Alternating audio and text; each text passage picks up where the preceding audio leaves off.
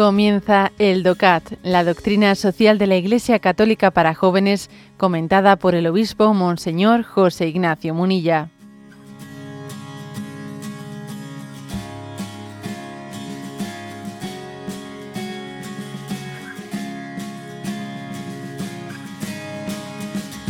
El punto tercero del DOCAT dice lo siguiente, es una pregunta breve. ¿Cuál es el significado de Dios para nuestra acción? Y responde, responde de la siguiente manera. En tanto que autor de todo el universo, Dios es la medida de lo que debe ser. Toda obra se mide conforme a Él y a su plan. En Dios podemos reconocer lo que es obrar bien, Dicho en pocas palabras, Dios ha escrito el ADN de nuestras vidas. Lo que Dios quiere para y con nosotros es la norma y la regla de una vida buena y justa. Los cristianos actúan con solidaridad porque Dios obró primero amorosamente con ellos. Bueno, mm, la afirmación clave, ¿eh? es decir, que Dios, que Dios también es el significado, Dios nos da la clave de nuestra acción, de nuestro obrar. No solo de nuestro ser, porque lo del ser, eh, pues eso parece que dice, hombre, si Dios nos creó, si somos criatura de Dios, pues está bastante claro, ¿no? Que mi ser se explica por Él.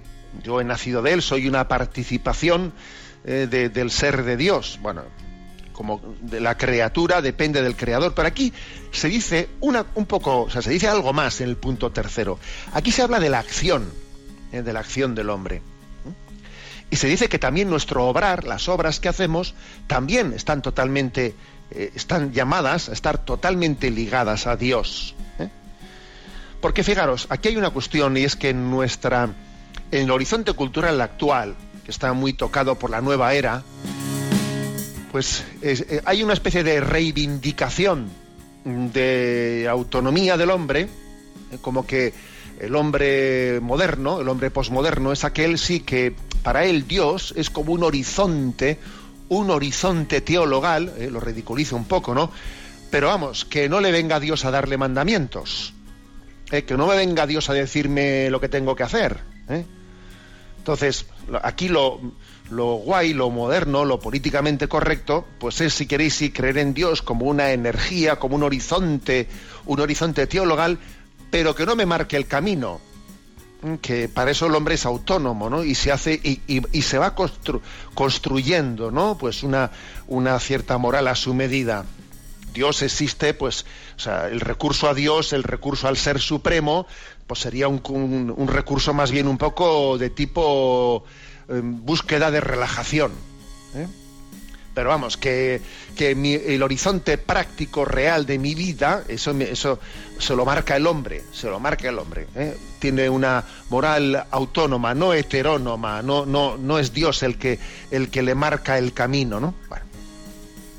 es el relativismo de nuestros días, ¿no? Que pues que pretende hacer una presentación de la religiosidad que renuncie ¿no? a predicar los mandamientos de la ley de Dios como normas objetivas para pasar a predicar una moral autónoma en la que la conciencia misma es la fuente misma de la verdad. ¿eh? Eh, hace poco escribía yo un artículo titulado Yihadismo no, relativismo tampoco, que quien quiera leerlo lo tiene ahí en la, en la página web en ticonfío.org y decía yo lo siguiente, en definitiva, para que el relativismo otorgue el marchamo de políticamente correcto a la religión cristiana, se requeriría renunciar a una religiosidad que configure verdaderamente nuestra vida, limitándose a inspirar vagamente nuestra existencia. La obediencia a la voluntad de Dios habría de ser sustituida por el cultivo de valores espirituales que anidan en nuestra interioridad. Pero vamos, ¿eh? Y con un poquito de ironía me atreví a decir en el artículo, es como si nos atreviésemos a corregir a la Virgen María en la expresión de su fiat, ¿no? En el Evangelio de San Lucas, he aquí la esclava del Señor, hágase en mí según tu palabra, pues cambiando esta expresión por otra más políticamente correcta, ¿no? Estoy abierta a la trascendencia en la medida en que me haga sentirme realizada. Bueno, eh, en definitiva, que lo que dice el punto tercero, el DOCAT, es muy clave, es muy clave, es decir, es que Dios no solo es el autor del universo, sino que también Él ilumina, ilumina nuestro camino. ¿eh? O sea, la moral, la ética, está basada también en la, en la creación, en la ley natural. Existe una ley natural de, la cual nace, en la cual se funda la ley moral. No hay una creación, por un lado, o sea, por un lado está la metafísica y por otro lado está la, la ética. Y son dos cosas, no, no, es que Dios no solo funda el ser, Dios también funda el hacer. Hay una ley natural en la que se sustenta el orden moral. Por eso dice que Dios ha escrito el ADN, ¿eh? el ADN de, nuestra, de nuestro comportamiento moral. Está escrito en la ley, en la ley natural.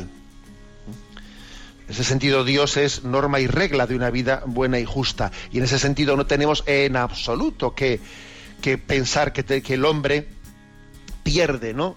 Pierde su, su propia libertad, su propia libertad, su propia dignidad, por el hecho de que de que respete esa ley natural, no, todo lo contrario. Eh, hay una referencia en este punto del, punto del DOCAT al, eh, al punto del catecismo 1694. 1694 dice, siguiendo a Cristo y en unión con Él, los cristianos pueden ser imitadores de Dios, como hijos queridos y vivir en el amor conformando sus pensamientos, sus palabras y sus acciones con los sentimientos que tuvo Cristo y siguiendo sus ejemplos. Es decir, que además de estas reflexiones, pues digamos de tipo filosófico que he hecho yo ahora, a esto hay que añadirle que podemos y debemos imitar a Dios. Sí, le podemos imitar a Dios en Jesucristo. Porque Jesucristo es un, es un modelo de vida accesible para nosotros el misterio de Dios, que es inaccesible directamente para el ser humano, es cognoscible, imitable en Jesucristo. ¿eh? Entonces, conformar, pensar como Jesús piensa, ¿no? adaptar nuestro pensamiento, nuestra sensibilidad, nuestra voluntad, nuestras acciones, las, tener los mismos sentimientos que tuvo Jesucristo, como dice Filipenses 2.5.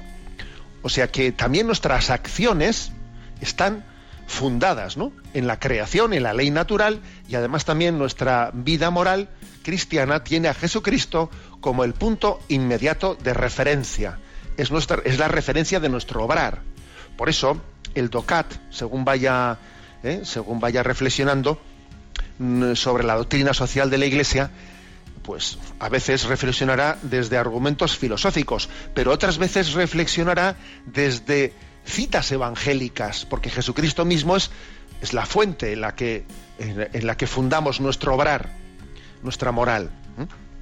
Bueno, hasta aquí este, este comentario al punto 3 del DOCAT.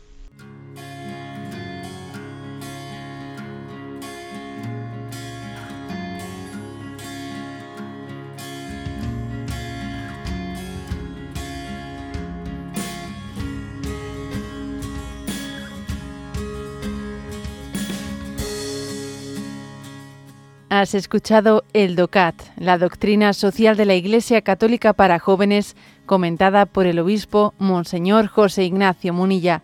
Encuentra todos los audios en radiomaria.es.